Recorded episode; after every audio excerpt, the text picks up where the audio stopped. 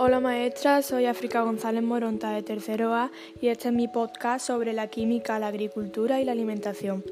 La química y la agricultura. La química permite acceder a numerosas sustancias que mejoran la agricultura, como los fertilizantes, que aportan al terreno los nutrientes necesarios para el desarrollo de las plantas.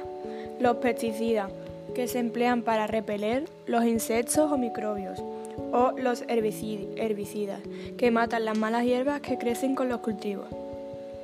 La química y la alimentación. Se ocupa de la conservación y manipulación de alimentos envasados y frescos. Ejemplos de sustancias son conservantes, que sirven para impedir el crecimiento de microorganismos, antioxidantes, que sirven para evitar la oxidación, colorantes, que sirven para mejorar el aspecto, y acidurantes, que sirven para aumentar la acidez e intensificar el sabor. ¿Qué sustancias químicas contiene un yogur convencional?